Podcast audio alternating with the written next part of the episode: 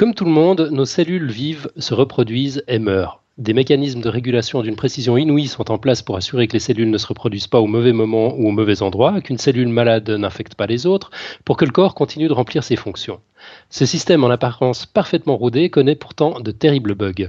De temps à autre, des cellules malades se reproduisent à une vitesse folle, ignorent les instructions de l'organisme, désactivent tous les mécanismes de contrôle, entraînent les cellules voisines dans leur course folle et entraînent au bout du compte l'organisme tout entier vers la mort. Ce bug s'appelle le cancer. Et il n'y a sans doute pas une personne parmi tous nos auditeurs qui n'ait pas perdu un proche, un ami, un voisin, un collègue. C'est la maladie du siècle, nous sommes tous concernés. Face à un tel fléau, on cherche des explications. D'où cela vient-il? Pourquoi certains organes ne sont pas concernés? Euh, Qu'est-ce qui favorise la survenue de tous ces cancers? Des facteurs héréditaires, environnementaux, les deux? Encore un sujet sur lequel on entend tout et son contraire. Il était grand temps de faire le ménage. Ce soir, c'est Franck qui s'y colle pour nous. Nous sommes le jeudi 5 juillet, c'est l'épisode 93 ou 93. Bienvenue sur Podcast Science, le balado qui fait aimer la science.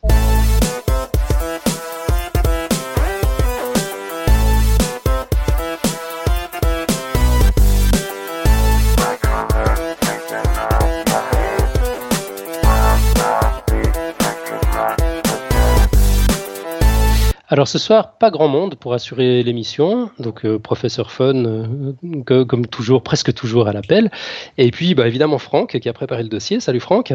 Salut. Et puis c'est tout. Et oui. Et ouais, on, a reçu un email un peu désespéré de Marco tout à l'heure qui disait qu'il était coincé au boulot, le pauvre. Alors on pense à lui. Je sais pas s'il arrive à nous écouter depuis là où il est. Et puis euh, Nico avait, avait autre chose ce soir, donc on n'aura pas d'illustration non plus euh, sur la page du live. Euh, mais c'est pas grave. C'est sympa aussi les épisodes à deux. Bah ouais, carrément. Ouais. Donc ce soir, oui, pardon. Et puis j'ai beaucoup de choses à dire, alors. Ok, ça, bah, c'est parfait. Ça devrait occuper le temps. Voilà. Alors du coup, j'abrège. je te cède la parole. ok, ça marche. Alors bon, moi je vais parler du cancer aujourd'hui. Euh, donc euh, pourquoi est-ce que j'ai choisi de parler du cancer? En fait Parce que euh, c'est comme beaucoup de maladies, il y, a certaines maladies qui fascinent, qui, qui font beaucoup parler d'elles en fait. Il y avait le, le VIH, je trouve, qui, duquel on parle beaucoup, puis il y a le cancer, évidemment. Euh, dans, le, cas du VIH, euh, je trouve que le, fait qu'on parle tant de cette maladie est un petit peu euh, déplacé par rapport à l'impact en santé publique de la maladie. Mais dans le cas du cancer, par contre, c'est tout à fait justifié. C'est-à-dire que l'impact, le, le, cancer, c'est une maladie qui a un très fort impact en santé publique. C'est en France, c'est la première cause de mortalité. Euh, et paradoxalement, par exemple, les maladies cardiovasculaires qui sont euh, pas loin du tout euh, font nettement, nettement moins parler d'elles. Bon, on en parle comment, quand même avec le, les histoires de bon et de mauvais cholestérol, mais je trouve que c'est c'est quand même en dessous du cancer. Je sais pas ce que tu en penses, mais pour moi, c'est assez flagrant. c'est vrai, c'est vrai. Alors pourquoi la, la, la, la, question que je me suis posée, c'est pourquoi est-ce que le cancer nous angoisse autant? Euh, Il est mortel, bon, c'est sûr que ça aide pas. C'est une maladie qui est universelle, qui touche tout le monde, qui est liée au quotidien, qui est qui, qui dépend de nos habitudes et qui est aussi incurable. C'est une une des ses caractéristiques. Mais c'est pas des, toutes ces caractéristiques-là, elles sont partagées par d'autres maladies. Alors pourquoi Qu'est-ce qu'il y a dans le cancer qui nous fait aussi peur? Euh, ben, j'ai un petit peu réfléchi comme ça et je pense que c'est son côté euh, insidieux, c'est-à-dire qu'en fait le cancer il apparaît, euh, on s'en rend pas compte et une fois qu'on s'en aperçoit c'est trop tard. Euh, et je pense que c'est ça qui fait que qui nous terrifie tellement dans le cancer. Mmh. et puis il y a une autre chose une autre des raisons pour lesquelles j'ai voulu parler de cette maladie, c'est que euh, il y a une idée un petit peu répandue dans la dans la tête des gens qui est qu'on ne comprend pas le cancer, que le cancer c'est un grand mystère. Alors c'est vrai qu'on comprend pas tout dans le cancer, mais euh, je, je, pense pas qu'on puisse dire qu'on n'y comprend rien. Je pense qu'au contraire, on a assez bien cerné euh, comment tout se passe. Donc voilà, donc on va commencer. Qu'est-ce qu'on on va commencer par parler du cancer en lui-même, puis on va plus, enfin, je vais plus parler des cancérogènes. Euh, alors, on sait tous euh, que le cancer c'est lié à des mutations de l'ADN. Euh, je pense que ça c'est une idée que tout le monde euh, que tout le monde a. Donc euh, il y a des mutations de l'ADN et les mutations de l'ADN vont induire une prolifération des cellules. La prolifération des cellules va induire la formation d'une tumeur et la formation de la tumeur va pousser à la formation de métastases et donc à la mort. Euh, donc on va pousser les choses un peu plus en détail. Donc euh, notre corps est organisé en organes. Donc il y a différents organes qui vont euh, constituer notre corps. On a par exemple le cœur, les poumons, mais aussi la peau, les muscles, qui sont des organes, ce que tout le monde, enfin, ce que parfois on oublie de dire. Donc les organes, chaque organe est organisé en tissus. Alors, qu'est-ce qu'un tissu? Un tissu, c'est un ensemble de cellules qui sont semblables et de même origine, et qui sont regroupées en, ensemble fonctionnel, c'est-à-dire concourant à une même fonction. Donc, les cellules qui forment un tissu ont, euh, ont l'obligation de se renouveler, parce qu'en fait, les cellules ont une durée de vie limitée, enfin la plupart du temps, et, euh, et, donc elles sont obligées pour que le tissu continue à exister. Forcément, il faut des nouvelles cellules pour renouveler celles qui meurent. Mais bon, ça c'est pas toujours le cas parce que euh, on, en tout cas, on a longtemps pensé que les neurones ne se renouvelaient quasiment pas. Euh, C'est-à-dire qu'on avait des neurones à la naissance et qu'à partir d'un certain âge, on faisait plus qu'en perdre et qu'il n'y en avait aucun nouveau qui se formait. Et euh, bon, en fait, on a prouvé récemment qu'il y avait encore des neurones qui se formaient dans le cerveau de l'adulte, mais ce qu'on ne sait pas, c'est si c'est des neurones fonctionnels ou pas? Bon, mais bon, bref, au sein d'un tissu, il faut avoir des euh, nouvelles cellules, donc des cellules qui se multiplient. On pourrait imaginer que toutes les cellules du tissu se multiplient, euh, pour en former, pour se, se régénérer, s'auto-régénérer, mais c'est pas comme ça que ça se passe.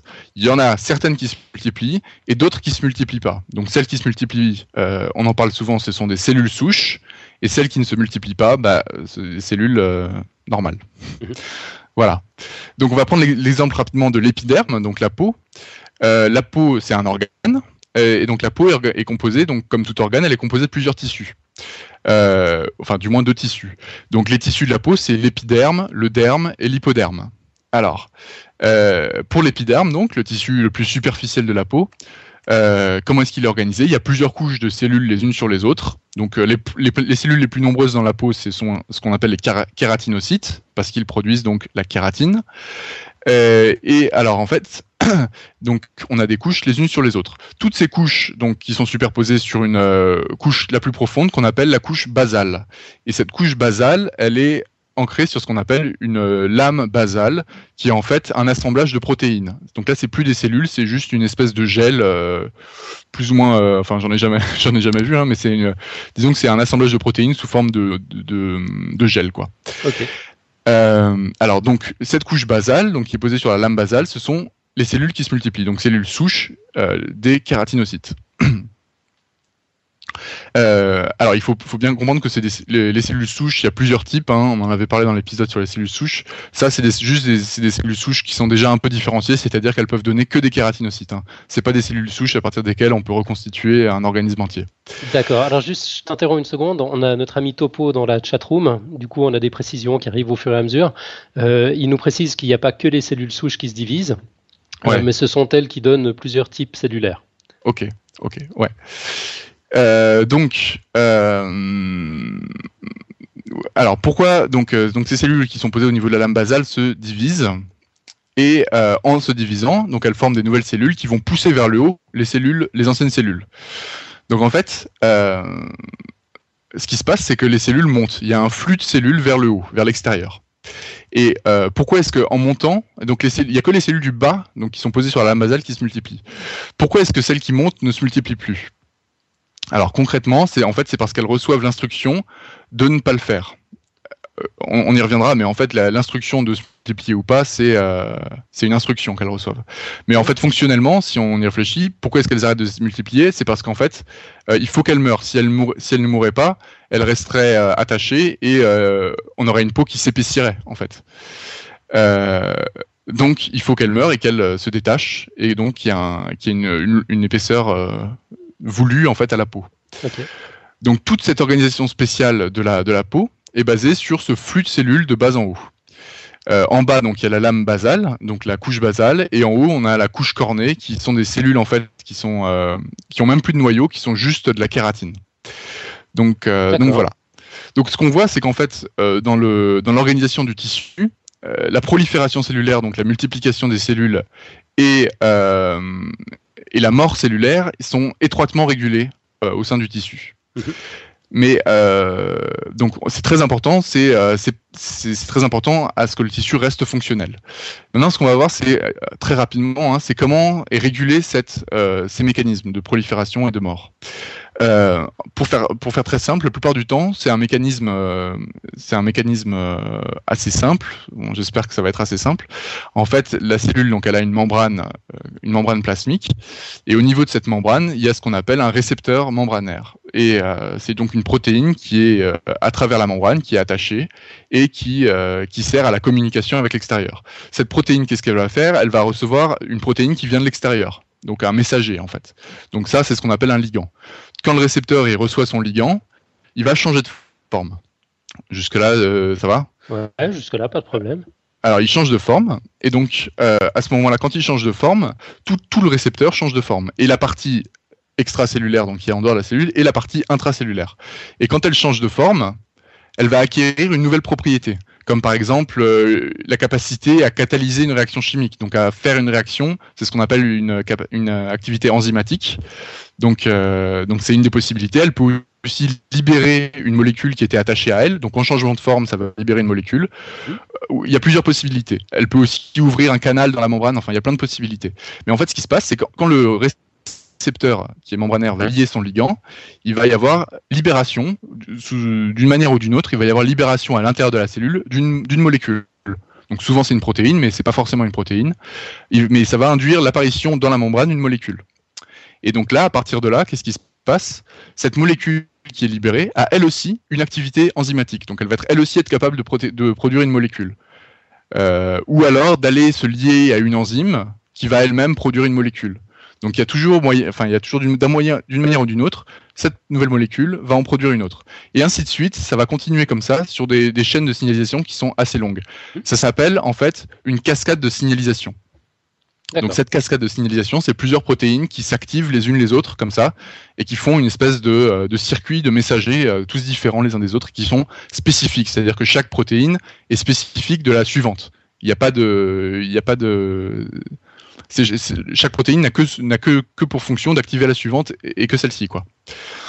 Donc, quelle va être, à quoi va aboutir cette cascade de signalisation Souvent, en fait, elle aboutit à une, dernière protéine dans la chaîne qui, elle, ne se lie pas euh, à une autre protéine, ne sert pas à fabriquer une autre protéine, mais va aller se lier à l'ADN, l'ADN, et va reconnaître donc des, motifs sur l'ADN de par sa forme, en fait, par son, sa conformation. La protéine va reconnaître une partie de l'ADN, va se fixer dessus et va déclencher ou empêcher l'expression d'un gène. Donc ce genre de protéine, donc la dernière de la chaîne, c'est ce qu'on appelle un facteur de transcription. Ok. Donc comme ça, de cette manière, la simple fait que la cellule reçoive une instruction de l'extérieur, une protéine spécifique, ça peut aboutir directement, assez rapidement, au déclenchement de l'expression d'un gène ou d'un autre gène. Et euh, le, gène peut par exemple servir à euh, tuer la cellule, la faire entrer en, division, en mitose, etc. Donc j'ai euh, mis, souvent ça, ça, donne des schémas, des, des chemins assez complexes. Mais en fait, c'est pas très complexe, c'est juste des protéines qui se succèdent. Je, mettrai en illustration dans le dossier euh, un, de ces, un de ces chemins. D'accord, ouais, j'ai eu l'occasion de, le, voir, là, celui que tu as mis dans le dossier, la cascade de signalisation. Franchement, on dirait un, modèle de flux utilisé en informatique. Ouais. C'est quand, même assez, quand même assez compliqué. Bah, c'est vrai que ça a l'air comme ça, mais finalement, c'est que des. Chaque, chaque chose est prise indépendamment et assez simple. Quoi. Ouais. Mhm. Et justement, l'analogie avec l'informatique, pour moi, est assez pertinente. quoi. C'est que, euh, euh, oui, c'est à quoi ça sert en fait ces espèces de chemins euh, hyper euh, complexes? Parce qu'au final, on a plein de protéines comme ça qui s'enchaînent. À quoi ça sert? Et eh bien, en fait, ça permet euh, une espèce de calcul moléculaire. Ça permet déjà, ça permet l'amplification du signal, c'est-à-dire qu'on a une seule, on a au départ, on a par exemple au départ, on peut avoir une seule liaison, qui, ligand qui se lie à son récepteur. Et au final, avec ce, cheminement, on peut avoir des stades d'amplification, c'est-à-dire une protéine qui va en activer des centaines d'autres. Et euh, donc ça va, ça peut amplifier le signal. Au contraire, ça peut l'atténuer. Il, il peut falloir plusieurs activations pour aboutir à l'activation d'une seule protéine dans la chaîne. Et donc en fait, ça fait un véritable circuit électronique entre guillemets, avec euh, des, des, transistors, des diodes, des condensateurs, des résistances. Et on peut, on peut aussi comparer ça à un réseau de neurones. Ça permet une sorte de calcul moléculaire en fait. D'accord avec plusieurs entrées, plusieurs sorties, etc. Mmh. alors, qu'est-ce qui va se passer maintenant si une de ces protéines de cette voie de signalisation n'est plus fonctionnelle?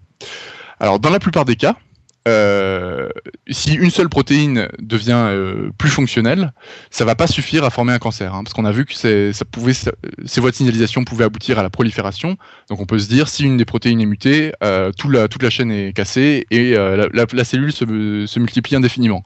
En fait, ça marche pas comme ça, parce que il y a des mécanismes de contrôle, il y a des, comme c'est comme c'est un circuit complexe, la cellule généralement va s'apercevoir qu'il y a quelque chose qui cloche et ça va pas suffire à amener un cancer.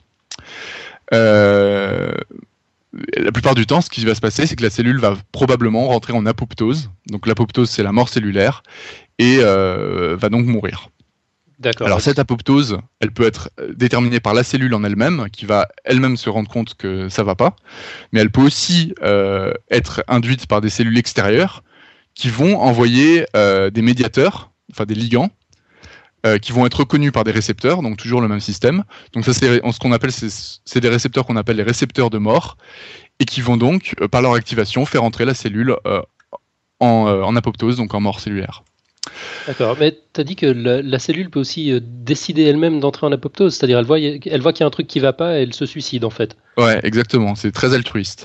Bah, je reviendrai sur comment est-ce qu'elle fait pour se rendre compte que ça va pas, mais ouais, elle peut tout à fait. Ouais. D'accord. En fait, donc on a vu que le seul processus de prolifération n'est pas le seul impliqué dans la, dans la cancérogénèse. Euh, il y a aussi l'apoptose, par exemple. Il faut que si la, cellule n'est plus capable de mourir, euh, ça va aussi concourir à l'apparition d'un cancer. Si au contraire elle se tue dès qu'elle commence à muter, euh, bah, ça empêche l'apparition du cancer. Ouais. Et, en fait, on a juste Une, une, petite précision de, topo dans, dans la chatroom, donc qui précise que l'apoptose c'est la mort cellulaire programmée, à différencier de la nécrose qui est la mort accidentelle. Ok. Ouais. C'est pas, c'est pas les mêmes circuits, quoi. À chaque fois qu'une cellule meurt, c'est pas forcément une apoptose. Ok, ok. Ouais, tout à fait. Ah, donc alors, euh, on a, euh, on a donc identifié six processus. Donc la prolifération, par exemple, la prolifération, six processus cellulaires qui vont être, qui doivent être altérés pour aboutir à la formation d'une tumeur maligne. Donc, euh, quels sont ces six processus? Je vais vous les dire et puis après, on va les, je vais les expliquer un petit peu. Donc, il y a l'indépendance vis-à-vis des signaux de prolifération provenant de l'environnement. Euh, Donc ça, c'est euh, par exemple, bon, je reviendrai là-dessus. Donc l'indépendance vis-à-vis des signaux de prolifération. Deuxièmement, l'insensibilité aux signaux antiprolifératifs. Là, je sens qu'il faudra que tu reviennes dessus, effectivement. résistance à l'apoptose. Donc ça, c'est la cellule qui refuse de se suicider. Voilà, exactement. Prolifération illimitée. Euh. Donc ça, c'est la quatrième. En fait, c'est la perte de la sénescence cellulaire. La sénescence, c'est le vieillissement. Ouais, le vieillissement. Elle, arrête de vieillir. Elle arrête de vieillir, exactement. Cinquième capacité, euh, cinquième, c'est capacité à induire l'angiogénèse. Donc l'angiogénèse, c'est la formation de vaisseaux. Je vais revenir dessus. Hein. Et sixième, c'est la capacité d'invasion tissulaire et diffusion métastasique. Ok, bah, je me réjouis beaucoup que tu reviennes sur tout ça. Ok. Euh, ces aptitudes, en fait, elles sont, euh, elles sont à peu près consensuelles. Il y a après, dans certains, peut-être que certains auteurs vont en rajouter une ou deux, mais ces six-là, elles sont, euh, à peu près consensuelles. juste pour malin bénin, parce que j'ai dit que c'était nécessaire pour les, pour les formations d'une tumeur maligne. la différence entre malin bénin, est-ce que tu as une idée toi? Euh, malin. Bon, enfin, je sais pas. Moi, j'associe ça au, cancer, euh, au cancer qui finit par entraîner la mort, alors que bénin, c'est pas bah, nécessairement le cas, c'est ça? Ouais, c'est une des, une, des idées. Ouais, c'est que malin, ça peut engendrer la mort, alors que bénin, non. Après, il y a d'autres précisions comme euh, la vitesse de prolifération des cellules. la capacité à envahir les tissus voisins, etc. Mais grosso modo, on peut, on peut, dans l'idée de malignité, il y a l'idée de, de, mort, quoi, qui peut engendrer la mort. D'accord. Euh, donc alors je reviens sur les caractéristiques. Donc la première c'est l'indépendance vis-à-vis des signaux de prolifération.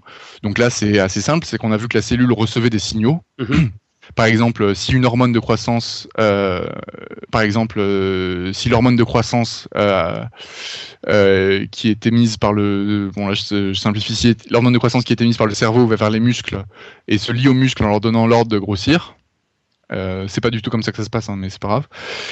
Et eh ben après, si on, dit, si on imagine qu'on a un cancer des muscles, donc un sarcome, euh, on va euh, on va avoir une indépendance du muscle face à cette hormone, donc il va avoir une mutation du récepteur par exemple, qui va avoir l'impression en permanence de recevoir des hormones et qui a plus besoin de recevoir d'hormones pour grossir ou pas grossir. C'est ouais, ok. Donc de même l'indépendance aux signaux antiprolifératifs bah, c'est l'inverse, c'est que s'il y a des hormones qui vont ou des ou des euh, protéines, etc., qui vont euh, empêcher, euh, qui vont avoir pour fonction normale d'empêcher la croissance de tel ou tel tissu, et eh ben dans ces cas-là, si le récepteur est muté ou si une autre protéine de la voie de signalisation est mutée, les, les, messages de antiprolifératifs ne vont plus passer, ils vont plus marcher, quoi. Donc il faut qu'il y ait à la fois une indépendance vis-à-vis des signaux de prolifération et à la fois une indépendance aux signaux antiprolifératifs. D'accord. Ok, compris cette fois. Mhm. C'est-à-dire que la cellule, voilà, et la cellule écoute plus qu'on lui dit, quoi. Ouais, c'est ça. Euh, ensuite, il y a la résistance à l'apoptose. Donc là, la cellule n'est plus capable de mourir si euh, si euh, si ça va pas. Bon, il peut y avoir plein de choses qui qui vont pas, mais quoi qu'il arrive, elle est plus capable de mourir.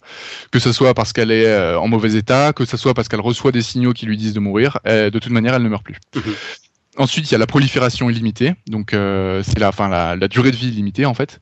Donc ça, bon, c'est peut-être, à mon avis, c'est peut-être ce qu'on connaît un petit peu le, moins. Bon là, c'est qu'un avis. C'est à propos donc les télomères, qui sont euh, ce qu'on appelle les horloges biologiques de la cellule.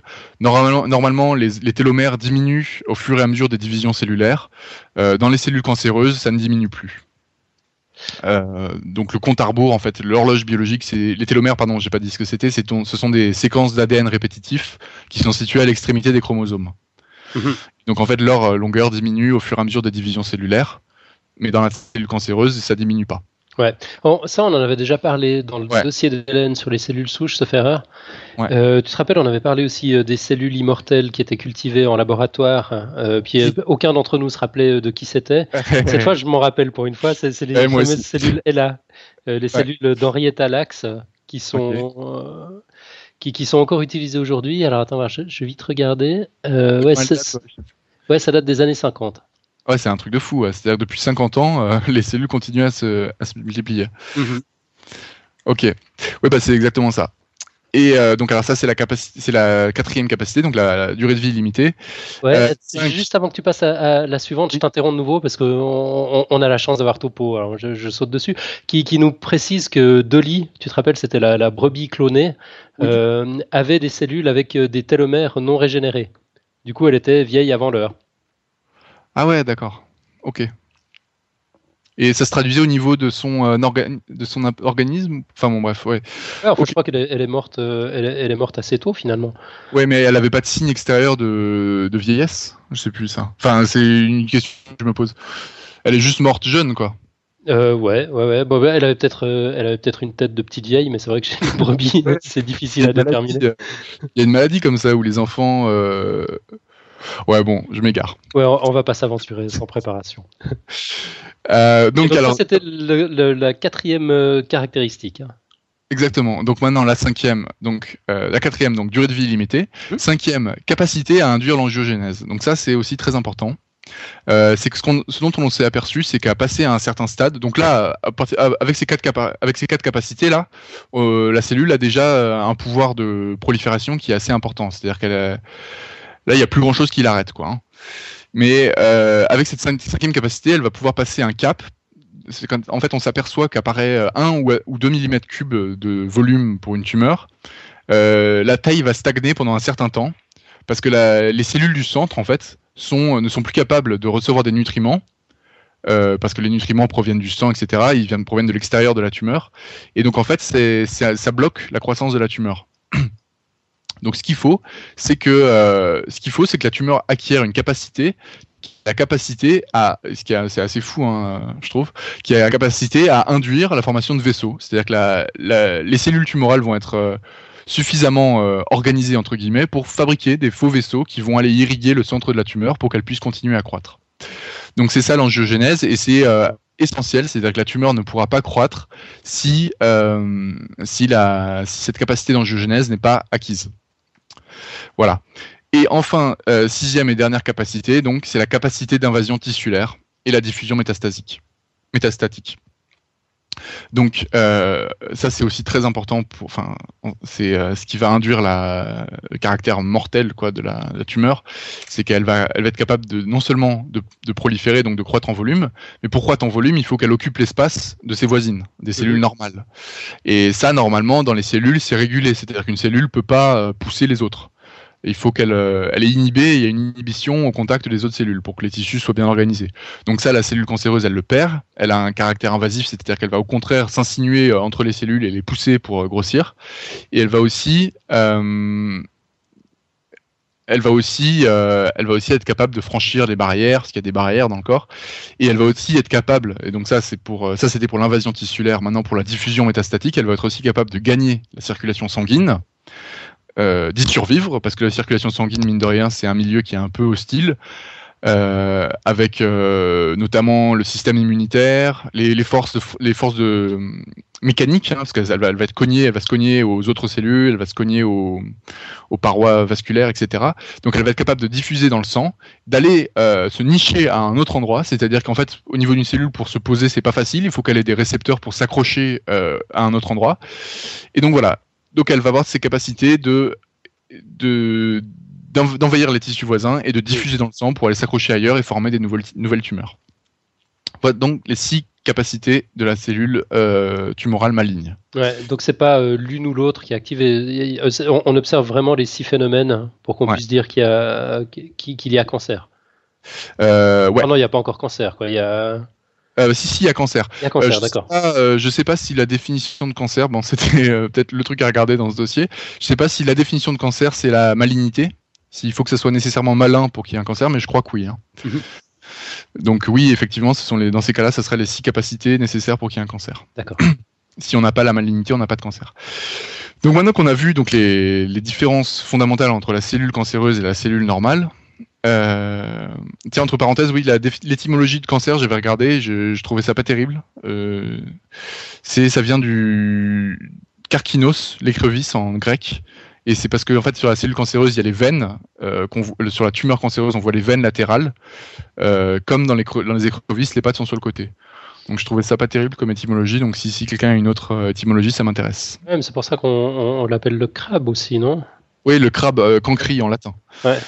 Et puis, puisqu'on parle d'étymologie, puis puisque je, je t'interromps tout le temps pour, pour, pour euh, indiquer ce qui se passe dans la chatroom, je t'ai pas interrompu euh, tout à l'heure, c'était euh, c'était Topo justement qui allait faire un petit look-up de l'étymologie de malin. Ouais. Euh, et c'est, bah ça, ça, vient du diable en fait, le, le, malin. Donc une tumeur maligne, c'est une référence directe au, au diable. Au diable, d'accord. Ça remonte euh, au XIIe siècle. Ouais, bah ouais, c'est carrément ça. Enfin, ça m'étonne pas quoi. Mmh. Euh, il y a une dimension morale presque dans ce mot en fait. Ouais, ouais, c'est vachement intéressant. Et puis je pense que euh, ça explique aussi pas mal de, ouais, de, de, de cette dimension anxiogène que, que tu évoquais au début. Quoi. Ça, ça, fait, il y a quelque chose de diabolique dans, dans notre perception de, de, cette maladie. Je pense que c'est pour ça que ça fait si peur. Ouais, et qu'il n'y a pas dans les autres maladies, tout à fait. Mmh.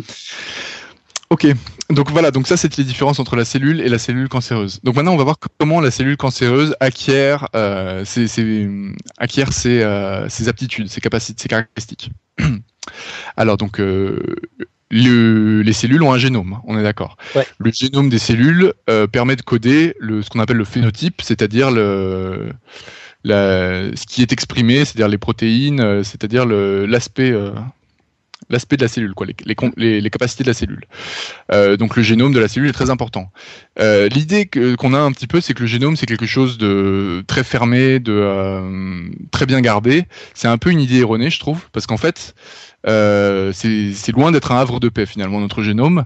C'est en permanence, il y a des, en permanence il y a des mutations en permanence. Donc il y a des erreurs déjà quand le génome est synthétisé, il y a plein d'erreurs qui sont faites et qui sont réparées sur le coup.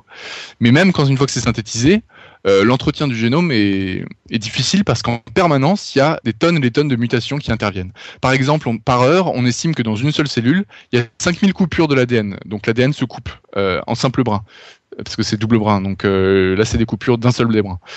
Euh, donc 5000 par heure. Il y a 1000 euh, dépurinations, ce qu'on appelle dépurination. En fait, c'est une rupture du lien entre une des bases et le sucre auquel elle est rattachée. C'est-à-dire une des bases de l'ADN qui s'en va. D'accord. Euh, il y a 55, enfin il y a 55 dépyrimidations, donc ça c'est pareil, mais avec une autre, un autre type de base. Il y a 3500 méthylations, enfin il y a méthylation, donc c'est une altération chimique de l'ADN. en fait, l'ADN, il est en permanence, même dans les situations normales, il est en permanence soumis à une, une dégradation. Ah ouais, mais ça c'est un véritable champ de bataille, c'est complètement dingue ça. Exactement. T'as dit 5000 coupures à l'heure ouais. D'accord, ouais, coupures à l'heure. D'accord, ça veut dire 83 à la minute. Ouais. Ça veut dire plus, plus d'une coupure par seconde. Ouais. C'est hallucinant. Et ça dans chacune ouais. de nos cellules. Dans chaque cellule. Mais euh, après, c'est à rapporter aux milliards de bases de l'ADN. Hein. Donc c'est vrai que finalement, euh, bon, c'est à pondérer aussi, mais c'est vrai que c'est pas du tout, euh, c'est pas du tout statique, quoi. Ouais, moi je comprends qu'on soit fatigué à la fin de la journée. bah exactement. Euh, et c'est tout à fait physiologique. Hein. Et ces valeurs-là, donc, elles vont considérablement augmenter en cas d'exposition à un mutagène. Par exemple, euh, on va au soleil, et là, ça y est, les, les, chiffres qu'on veut que je viens de donner là, ils explosent. Mhm. donc, à ces fréquences que je viens de donner, il est largement admis que la cellule est large et tout à fait capable de réparer son ADN. Donc la cellule en permanence, elle travaille à l'entretien, la réparation de l'ADN. Parce que bien sûr, elle peut pas laisser euh, l'ADN se casser, hein. sinon euh, tout, tout, tout, foutrait le camp. Donc un des mécanismes de réparation, par exemple, pour voir un peu comment ça marche, c'est le mécanisme de l'excision-resynthèse, ce qu'on appelle l'excision-resynthèse. Tout simplement, c'est une molécule qui patrouille le long de l'ADN. Elle détecte les des anomalies dans l'appareillement des bases. Donc euh, les bases, elles doivent s'appareiller A avec T, G avec C si s'il y a une erreur, s'il y a par exemple A avec euh, G, bon, et eh ben là, cette molécule-là, elle va le détecter. Et euh, comment est-ce qu'elle le détecte? En fait, elle le détecte parce qu'elle a une forme très précise et que l'ADN aussi a une forme très précise. et si la forme euh, de l'ADN n'est pas la bonne forme, la, protéine va être gênée, elle va le détecter et elle va intervenir. Et comment elle intervient? Elle coupe l'ADN euh, elle enlève le bout euh, qui est mauvais. Elle va, couper large. Hein. Elle va pas se soucier de, elle va pas détecter spécifiquement la, base, mais elle coupe large, quoi. Et ensuite, bah bon, après, elle fait venir une ADN polymérase qui va venir et qui va resynthétiser le brin. Donc tout simplement. Euh, ensuite, il y a d'autres mécanismes, il y a plein d'autres mécanismes de réparation qui sont spécifiques aux, euh, aux différents types d'altérations qui sont possibles. Ce qui est intéressant de voir, c'est qu'en fait, il y a des sondes, ce qu'on appelle des sondes, qui sont des protéines qui sont spécifiquement euh, faites pour détecter les anomalies de l'ADN. En fait, euh, chaque anomalie spécifique va avoir sa sonde, et la sonde, elle va patrouiller comme ça dans le, dans le noyau, et quand elle rentre en contact avec une, euh, une partie de l'ADN qui est euh, altérée spécifiquement comme elle, le reconnaît, hop, elle va se fixer dessus, et en se fixant dessus, bah, elle va attirer une, une protéine qui va réparer le problème. Donc il y a tout un comme ça un mécanisme de réparation de l'ADN qui va faire que euh, on, peut, entretenir notre génome malgré toutes ces, euh, toutes ces altérations qu'il subit.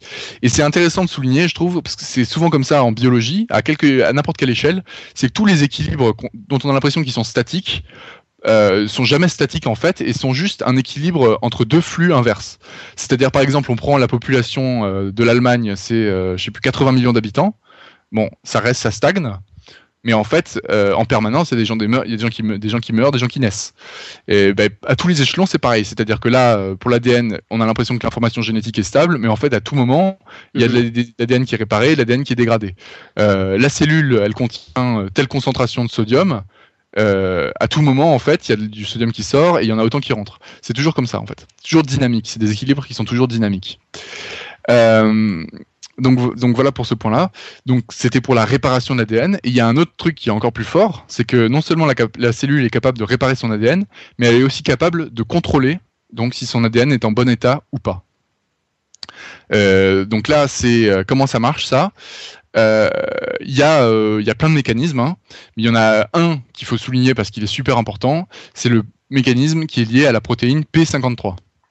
Ok. Euh, alors, euh, cette protéine P53, donc je vais en parler un peu parce que donc c'est la protéine qui va contrôler, euh, entre autres, hein, qui va contrôler si le génome est en bon état ou pas. Et en plus, elle est particulièrement importante, c'est parce qu'elle est retrouvée mutée dans plus de la moitié des cancers, quel qu'il soit, de quelque endroit du corps qu'il soit, dans plus de la moitié des cancers, il y a P53 qui a qui est, qui est cassé, quoi, qui marche plus. Donc, euh, donc c'est important, je pense, d'avoir une petite idée de ce que c'est. Ok, donc la protéine P53, elle est émise par un, par un gène particulier Ouais, elle, a son gène, qui est le gène de P53. D'accord, ok. je crois. Hein. J'ai pas son nom en tête là, mais euh, je pense que c'est le gène de P53. Mhm. Euh, donc, alors, comment est-ce qu'elle fonctionne? Il y a plusieurs modes de fonctionnement, mais c'est finalement c'est assez simple à comprendre. Par exemple, par exemple, quand une sonde, en fait P53, elle va être, va être de manière euh, générale, elle est présente dans la cellule. Et comment elle est présente? Elle est présente sous forme liée à une sonde, une sonde dont j'ai parlé tout à l'heure. Euh, donc P53 est liée sous la sonde. On va dire que, on va dire que quand elle est liée à la sonde, elle est inefficace. Maintenant, imaginons que les dommages à l'ADN augmentent. Donc, comme les dommages à l'ADN augmentent, les sondes qui sont produites vont se retrouver liées à l'ADN. On est d'accord? Mhm. Et euh, comme les sondes sont liées à l'ADN, elles ne sont plus disponibles pour être liées à P53. Et donc, euh, P53 va se retrouver toute seule. Elle va, va toute, va plus être liée.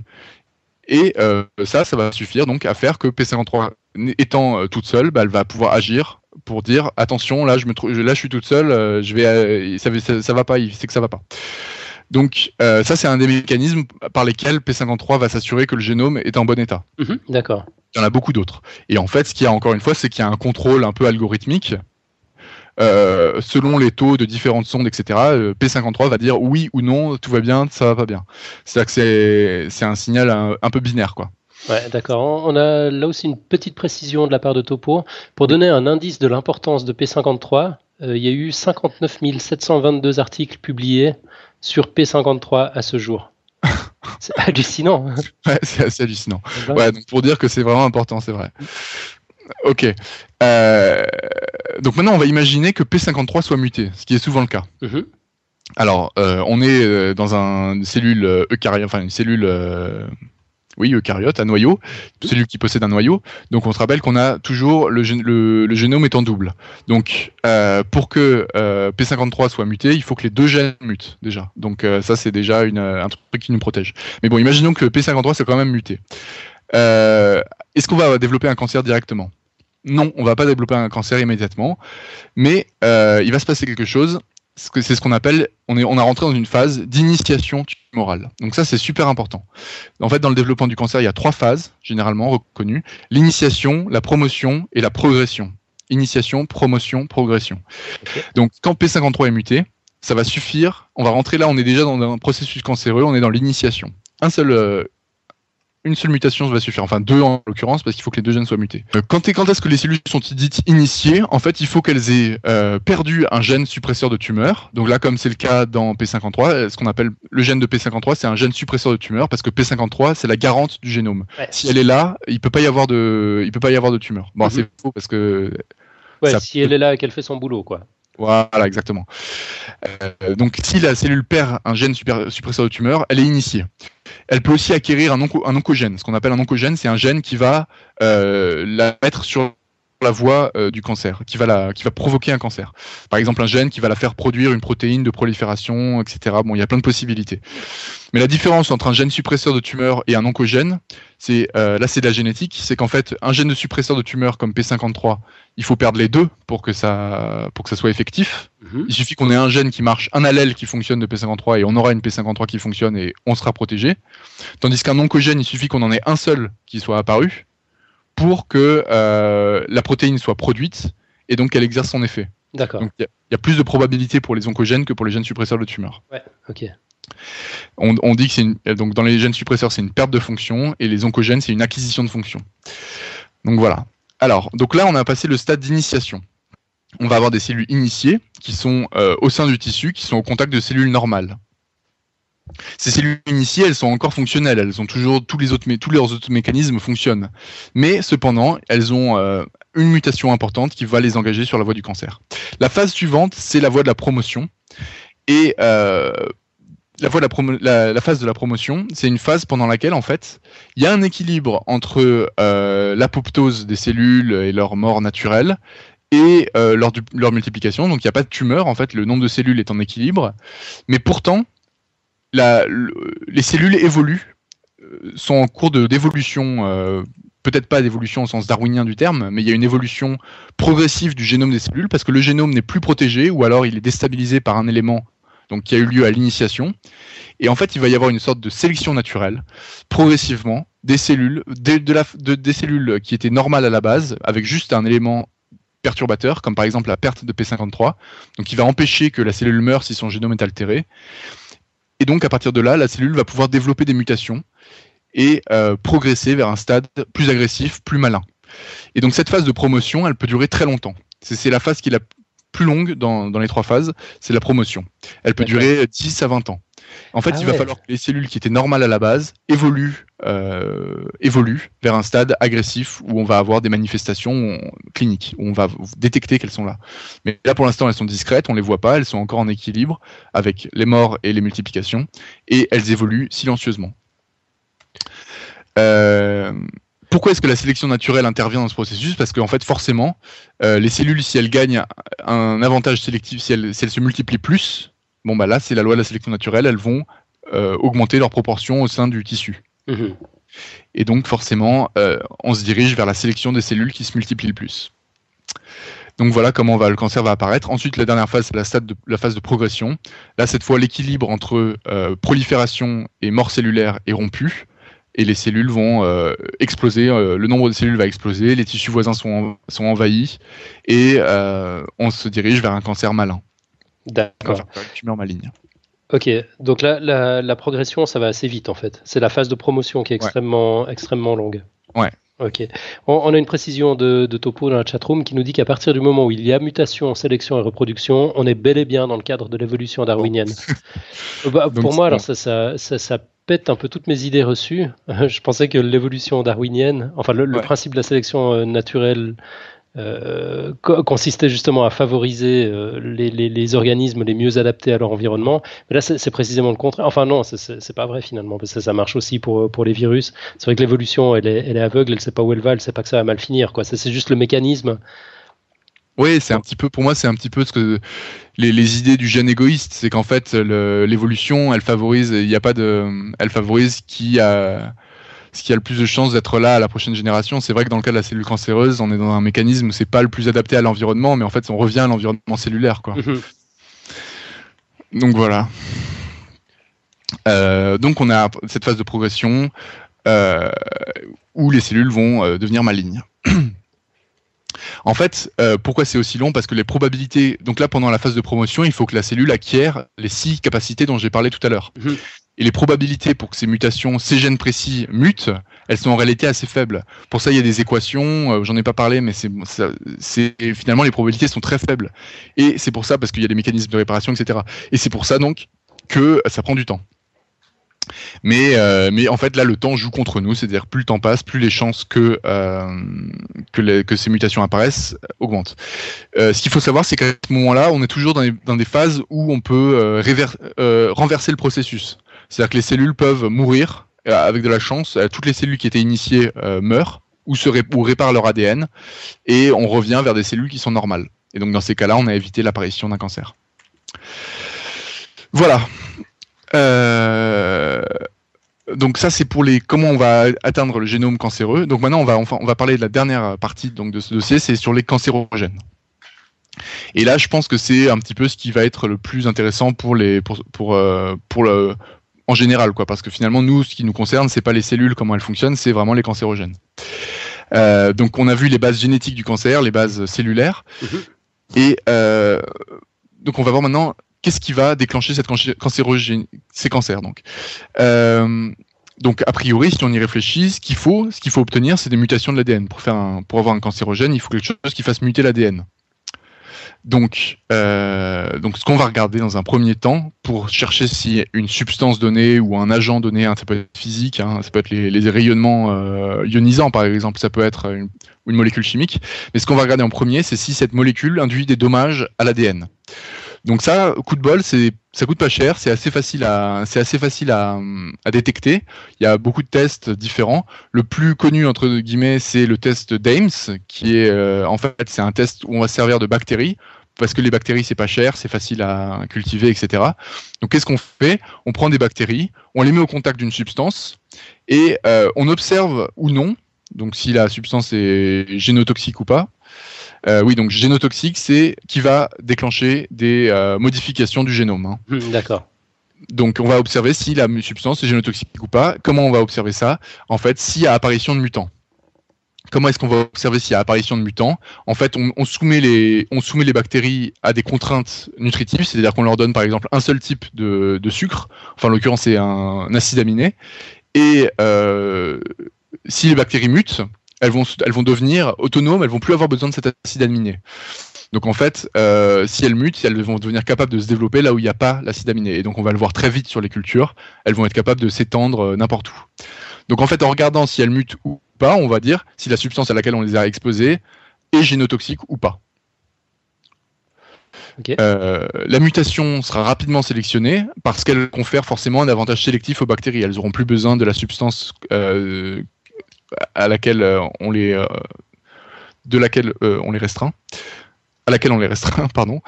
Et donc on va directement voir s'il y a une mutation. Mais bon, le problème de ces tests, c'est que le modèle bactérien est un peu éloigné des cellules humaines. Et euh, c'est pas toujours, ça peut être génotoxique pour les bactéries, ça peut ne pas être génotoxique pour les cellules humaines. Ensuite, il y a d'autres trucs, il y a d'autres problèmes, c'est que finalement dans notre corps, les substances qu'on ingère ou qu'on absorbe d'une manière ou d'une autre, elles sont modifiées. Donc là, encore une fois, on n'aura pas les modifications qui seront testées. Donc il y a des après il y a des biais, on va pouvoir refaire le même test mais avec des cellules euh, humaines ou avec des cellules de mammifères. On va pouvoir introduire des, bouts de foie, des morceaux de foie pour que le foie fasse son travail et fasse des modifications comme s'il était dans le corps pour qu'on ait le test aussi des, des, molécules modifiées, etc. Mais finalement, comme c'est souvent le cas en médecine, quel que soit le modèle qu'on prend, on aboutit toujours à des modèles imparfaits et rien ne remplace en fait l'expérience euh, en situation concrète, en situation réelle. Euh, et euh, donc c'est le problème, euh, c'est un des problèmes de ces tests de génotoxicité. Un autre problème, et qui pour moi qui est encore plus important, c'est que le problème, c'est que la génotoxicité n'est pas suffisante pour affirmer la cancérogénicité. En fait, un cancérogène, un cancérogène peut ne pas être génotoxique, et un génotoxique peut ne pas être cancérogène. Donc là, c'est c'est un petit peu plus difficile euh, c'est un petit peu plus difficile à, comprendre. Euh, pourquoi Comment comment c'est possible en fait? Euh, il y a des exemples, hein. par exemple la dieldrine, qui est un insecticide qui est interdit en France. Il a été reconnu comme cancérigène, de manière certaine au moins chez le, chez le rat, chez le rongeur, mais il n'est pas génotoxique. C'est-à-dire que si on lui fait le test d'Ames sur des bactéries, il ne va pas y avoir de mutation au niveau des bactéries. Euh, le safrole aussi, qui est une, euh, une, qui est extrait d'une huile essentielle de plante, n'est pas génotoxique, alors que pourtant il est cancérigène. Alors dans le cas du safrole, pourquoi est-ce qu'il n'est pas génotoxique? Parce qu'en fait il est cancérigène mais sous forme métabolisée, donc il doit être ingéré dans le corps et modifié pour devenir génotoxique. D'accord. Donc en fait le safrole c'est un faux exemple. Ouais. Donc l'effet est indirect. En, fait, c'est ça? Il n'est il est pas directement génotoxique. Il provoque un truc qui lui est génotoxique. Et donc ça c'est en euh, on, a, mais on a des petites coupures là. Désolé pour, à tout le monde. Euh, donc j'en étais euh, à dire que les génotoxiques sont pas forcément cancérogènes et les cancérogènes sont pas forcément génotoxiques. Mhm. Euh, pourquoi en fait? Pour le comprendre en fait, euh, il faut alors il faut il faut il faut dire qu'il y a deux catégories de cancérogènes. Tout à l'heure on a parlé de cellules qui étaient initiées. Euh, celle qui avait perdu un gène suppresseur de tumeur ou euh, qui, avait perdu, qui avait gagné un oncogène, euh, comme P53 qui est un gène suppresseur de tumeur. Donc en fait, pour initier une cellule, il faut nécessairement que un gène soit altéré. donc il faut nécessairement un génotoxique. ce génotoxique, il va induire une mutation. Euh, cette mutation, elle va être, euh, elle va toucher un gène important, comme euh, donc un gène suppresseur de tumeur ou un oncogène. Mais donc pour qui dit mutation dit dit génotoxique. On est bien d'accord. Mais alors une fois que cette mutation est induite, induite, on va voir qu'on va entrer en phase de promotion. Donc la, phase d'initiation, puis la phase de promotion et la phase de progression. Mhm. Donc en phase de promotion, cette phase qui peut être très longue, ce qu'on a vu, c'est que les cellules initiées vont être sélectionnées euh, au sein du tissu par leur pouvoir cancérogène. Et en fait, pendant cette phase de promotion, euh, qui n'est possible que parce que les cellules ont été initiées et donc ont perdu un gène ou gagné un gène oncogène, euh, il n'y a plus, a a plus question de nouvelles mutations qui sont induites par un agent extérieur, mais il est, il est, question de sélection naturelle. Alors bien sûr, euh, euh, la phase de promotion, elle ne peut avoir lieu qu'après une activation des cellules, donc après une initiation. Mais pendant la phase de promotion en elle-même, il n'y a plus besoin d'induire de nouvelles mutations. Les cellules, en fait, vont muter toutes seules, euh, très lentement certes, mais elles vont muter toutes seules et euh, continuer sur le, la voie de la, euh, de la cancérogénèse. et donc, en fait, ce qu'on voit, c'est que pendant cette phase de promotion, on va avoir une, une on peut avoir des cancérogènes, mais on va, ils ne seront pas nécessairement génotoxiques. Et donc, on appelle ce type de cancérogènes, on les appelle des promoteurs. Et alors, alors que les génotoxiques en eux-mêmes, on va les appeler des initiateurs. Et ça, c'est vraiment fondamental à comprendre dans la cancérogénèse parce que ça, ça rend tout un peu compliqué. Parce que les modes, le mode d'action des promoteurs, il peut être très varié et on les comprend pas du tout tous. Et c'est ça qui est un petit peu flou dans le cancer. C'est-à-dire qu'une substance peut ne pas être génotoxique, mais être quand même cancérogène et on ne sait pas comment, on ne sait pas pourquoi. Euh, donc les, les, promoteurs peuvent augmenter la prolifération cellulaire, tout simplement. Donc ça, c'est l'exemple de l'huile de croton. c'est une huile que j'ai trouvée, euh, enfin pour, pour trouver un exemple, c'est euh, un produit qui n'est pas génotoxique, mais qui va augmenter la prolifération des cellules dans un tissu donné et qui va euh, donc, en augmentant la prolifération des cellules, elle va, entre guillemets, accélérer la sélection naturelle, elle va accélérer la phase de promotion, les cellules vont se multiplier plus vite, elles vont donc évoluer plus vite euh, vers la voie de euh, la sélection des cellules cancéreuses, enfin, du pouvoir malin le plus important, et donc va, vont accélérer la phase de promotion. Et ça va diminuer donc la période de latence entre l'initiation des cellules sous l'action d'un génotoxique et la progression vers la, tumeur maligne. Donc elles peuvent donc ces promoteurs là qui vont euh, augmenter la prolifération cellulaire, ils peuvent aussi euh, agir par exemple euh, comme un immunosuppresseur. Ils vont empêcher le système immunitaire de reconnaître les, les cellules cancéreuses, bon, parce qu'il y, y a, des mécanismes de destruction des cellules cancéreuses par l'immunité. J'ai pas eu le temps de les aborder, mais on peut jouer là-dessus aussi, c'est-à-dire que sans être génotoxiques, ils vont empêcher le cellule immunitaire de jouer son rôle et donc ils vont favoriser l'apparition du cancer. On peut avoir des effets euh, hormonaux, par exemple les œstrogènes. On a vu, on a Georges euh, Georges X qui nous avait parlé, je crois que c'était la semaine dernière, de l'effet cancérogène de la pilule. Mhm. Donc la pilule, c'est quoi? C'est des œstrogènes et les œstrogènes sont effectivement cancérogènes, mais ils n'ont pas un effet génotoxique. Ils vont pas aller, ils vont pas aller modifier le génome, mais ils vont euh, par exemple, euh, augmenter la prolifération cellulaire ou, avoir d'autres actions euh, cellulaires. Et à propos de la pilule, juste pour revenir, j'avais entendu ça, il faut, faut, bien dire que la pilule augmente les cancers, notamment du sein, mais elle diminue l'incidence d'autres cancers. Hein. Donc la pilule n'est pas un horrible poison qu'on vend, que l'industrie pharmaceutique vend. Hein. C'est quelque chose dont le bénéfice-risque est positif. D'accord. Voilà, même si c'est cancérigène. Effectivement, ça augmente euh, de manière très nette le cancer du sein. Mais ça diminue euh, le cancer du col de l'utérus et le cancer des ovaires, entre autres. Euh, entre autres effets bénéfiques. donc voilà pour, pour les effets des promoteurs. donc quelques exemples de promoteurs. La dioxine, dont on parle, qui est présente dans les graisses. L'huile de croton, les oestrogènes, le phénol, le phénobarbital, etc. Euh, cette distinction donc entre un initiateur qui est génotoxique et le promoteur qui n'est pas génotoxique, euh, faut bien voir qu'elle est euh, surtout théorique. Hein. Souvent, les substances sont un peu initiateurs, un peu promoteurs. Euh, le, par exemple, le, benzo, le benzopyrène de la cigarette, il est à la fois génotoxique, à la fois promoteur. Et pour finir sur cette notion, euh, cette distinction est quand même intéressante parce qu'elle permet de faire des... Il y, a, il y, a, des propriétés différentes pour chaque type de cancérogène. Euh, les initiateurs, on va considérer qu'ils ont un effet sans seuil, c'est-à-dire que quelle que soit la dose, ils sont génotoxiques et donc ils ont un effet cancérogène. Euh, on va considérer que donc ces initiateurs qui sont génotoxiques, ils vont pouvoir agir en une exposition unique. C'est-à-dire, par exemple, euh, les ouvriers qui vont à, Fukushima pour euh, tenter de fermer le réacteur, ils vont subir une radiation. La radiation va être génotoxique et cette exposition unique, elle va suffire à euh, augmenter considérablement le risque de cancer. Donc on voit qu'une exposition unique suffit. Alors qu'un promoteur, c'est l'inverse. Le promoteur, il faut, si, tu, si on s'expose une seule fois au, promoteur, ça n'a aucun effet. Ce qu'il faut, c'est une exposition longue et répétée pour euh, que c'est une, une, une, action durable sur la phase de promotion. Et de même, on considère que les promoteurs ont une action à seuil. C'est-à-dire qu'en dessous d'un certain seuil, le promoteur va être euh, inefficace, insuffisant pour avoir son effet cancérogène, comme c'est un effet, euh, parce qu'on va avoir des mécanismes de compensation euh, pharmacocinétiques ou pharmacologiques. Enfin bon, ça c'est un peu technique, mais enfin ce, ce, que, ce que je veux dire, c'est que euh, c'est souvent le cas en fait. Par exemple, quand on prend un médicament, bon, en dessous d'une certaine dose, on n'a pas d'effet. Donc là, les promoteurs, c'est pareil. en dessous d'une certaine dose, on considère qu'il n'y a pas d'effet. D'accord. Donc voilà pour pour pour, euh, pour finir sur cette notion d'initiateur et de promoteur. Donc euh, là, je vois que le temps, euh, j'arrive un petit peu au bout du temps. Peut-être euh, peut que je m'arrête et je laisse la, la, fin du podcast sur les différents types de... Euh, je sais pas ce que tu en penses. Les différents types d'études pour déterminer les cancérogènes. Bon, j'ai pas non plus trop approfondi. Je pense que ça suffira si je le mets en ligne avec le dossier. D'accord. C'était, c'était quelques données statistiques en France que tu as, que as mis à la fin du dossier, c'est ça? D'accord. Ouais, il y avait ça. Et aussi les différents types d'études, euh, les études sur l'animal, euh, etc.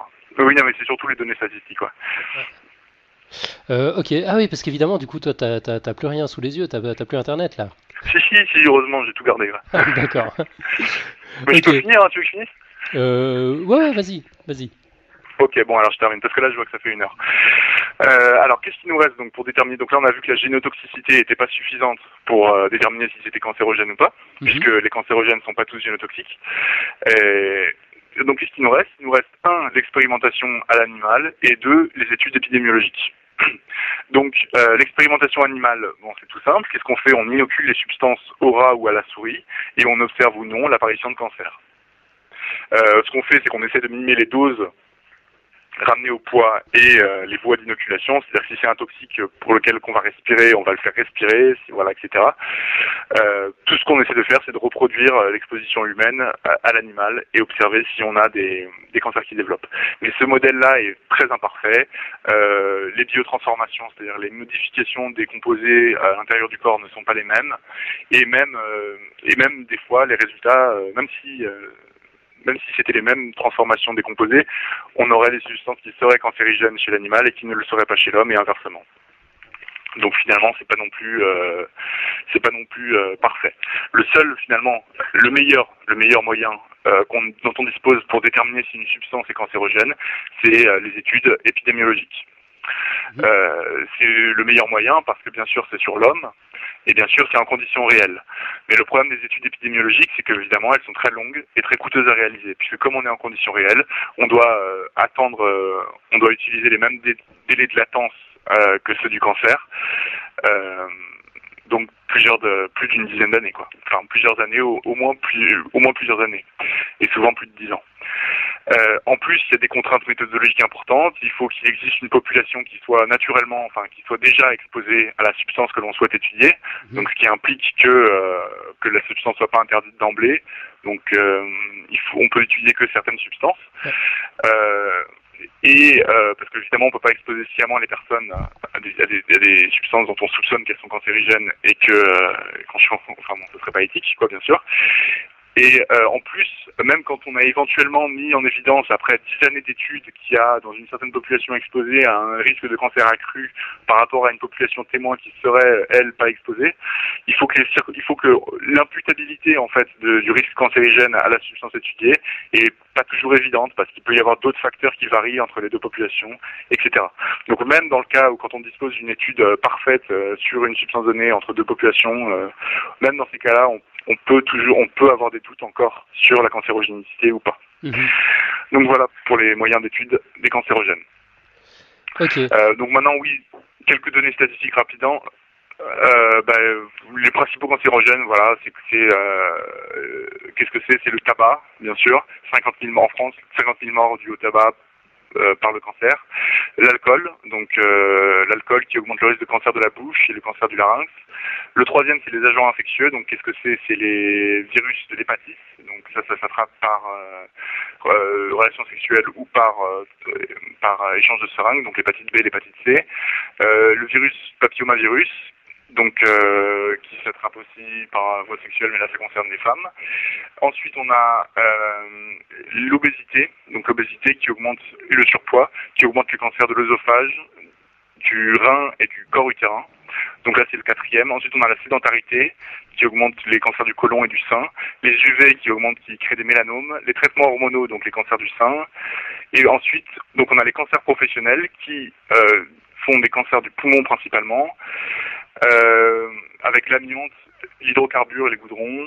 Et euh, ensuite, il y, y, en a un qui est pas, qui est souvent euh, dont on parle pas, c'est les facteurs de reproduction. En fait, c'est pour les femmes, le fait d'avoir un enfant, euh, un enfant assez jeune ou d'avoir beaucoup d'enfants, ça protège contre les cancers du sein, de l'ovaire. Et ça, c'est un des dix premiers euh, cancérigènes. Donc je trouve ça, marrant qu'on n'en parle pas. Euh, les facteurs de reproduction, on estime que ça représente quand même 2260 morts par an. C'est-à-dire que si les femmes faisaient toutes euh, deux enfants avant 30 ans, dont le premier avant 20 ans par exemple, il y aurait 2500, 2260 morts de moins et euh, les polluants qui sont euh, estimés, donc ça c'est à partir d'un rapport de l'Académie de de médecine, les polluants qui sont estimés donc à 212 morts par an. Donc c'est pas grand chose au regard effectivement des autres causes de cancérigènes. Mais pour ce rapport, ils ont utilisé que les polluants certains. Voilà, voilà. Donc c'était, j'ai fini sur, sur, pour ce dossier. Ok, bon, sur cette, sur cette liste épouvantable. Pendant l'énumération, on, on, a eu une petite discussion dans la chatroom avec euh, Topo qui comprenait pas en fait, euh, il, avait pas bien entendu si tu parlais de proton ou de croton, il connaissait apparemment pas non plus le mot, euh, moi, moi, je le connaissais pas non plus. Et du coup il est allé regarder un petit peu ce que ce que c'est.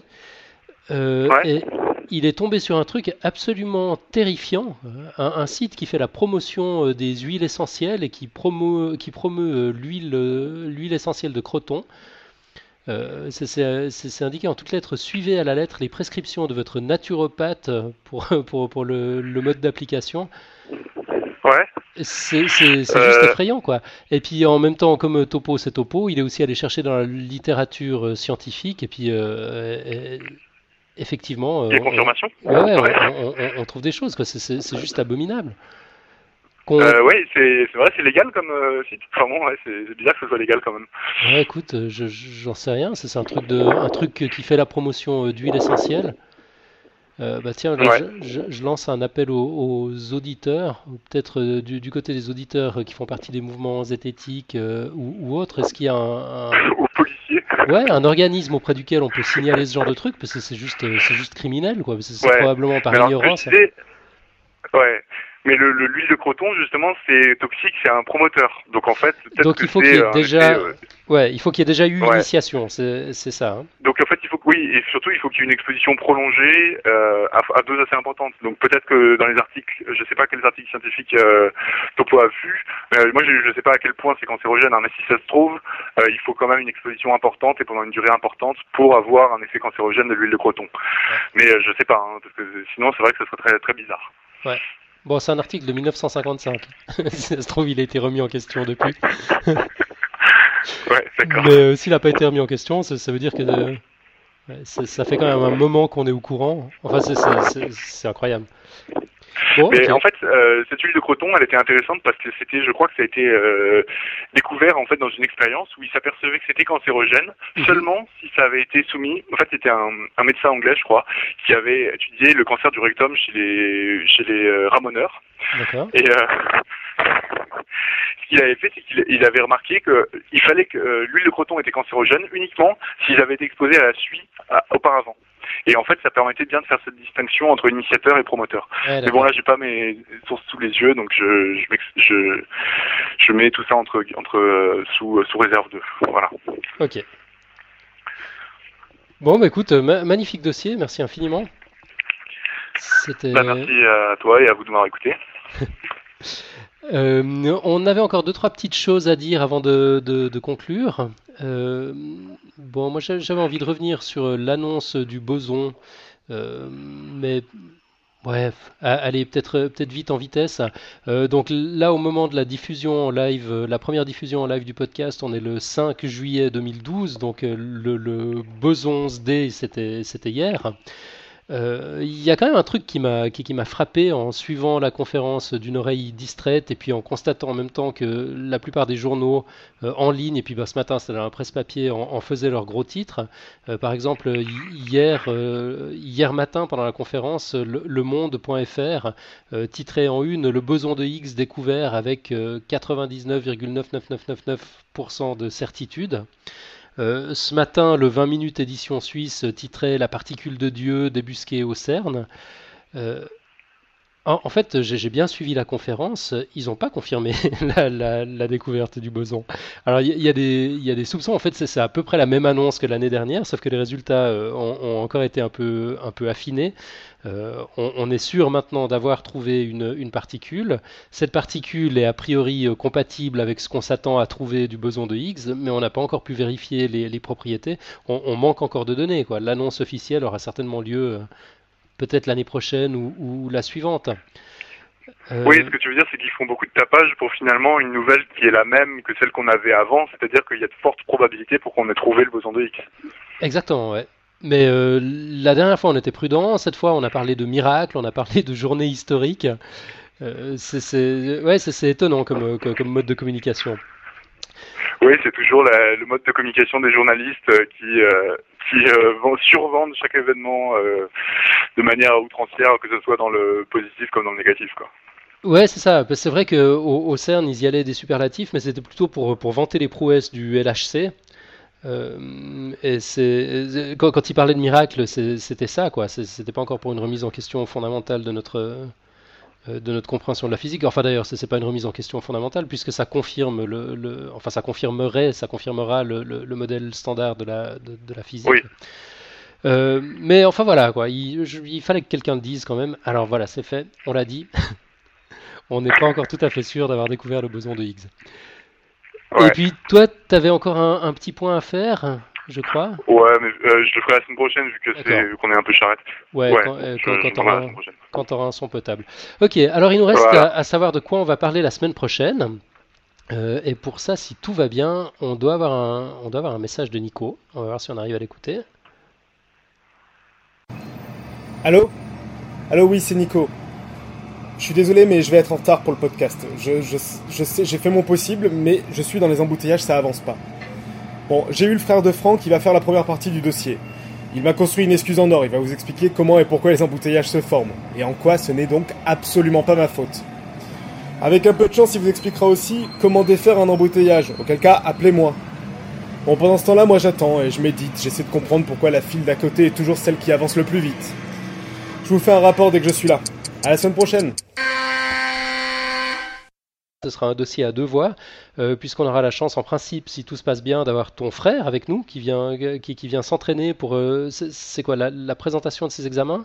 Ouais, il va présenter donc un sujet, oui, euh, pour, pour intégrer une école d'ingénieur sur justement sur la formation des embouteillages, la modélisation des, des voitures sur, le, sur la route. Mais il nous en parlera et bah avec Nico, alors je crois, parce que Nico, je sais pas de quoi il va parler de Nico non plus, mais je pense que ce sera sur le même sujet aussi.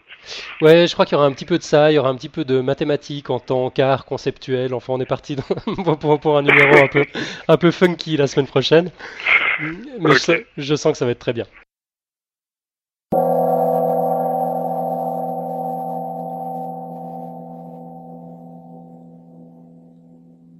On a une quote en français qui nous a été communiquée euh, par euh, Xavier ex-Agnès, euh, désormais Durussel.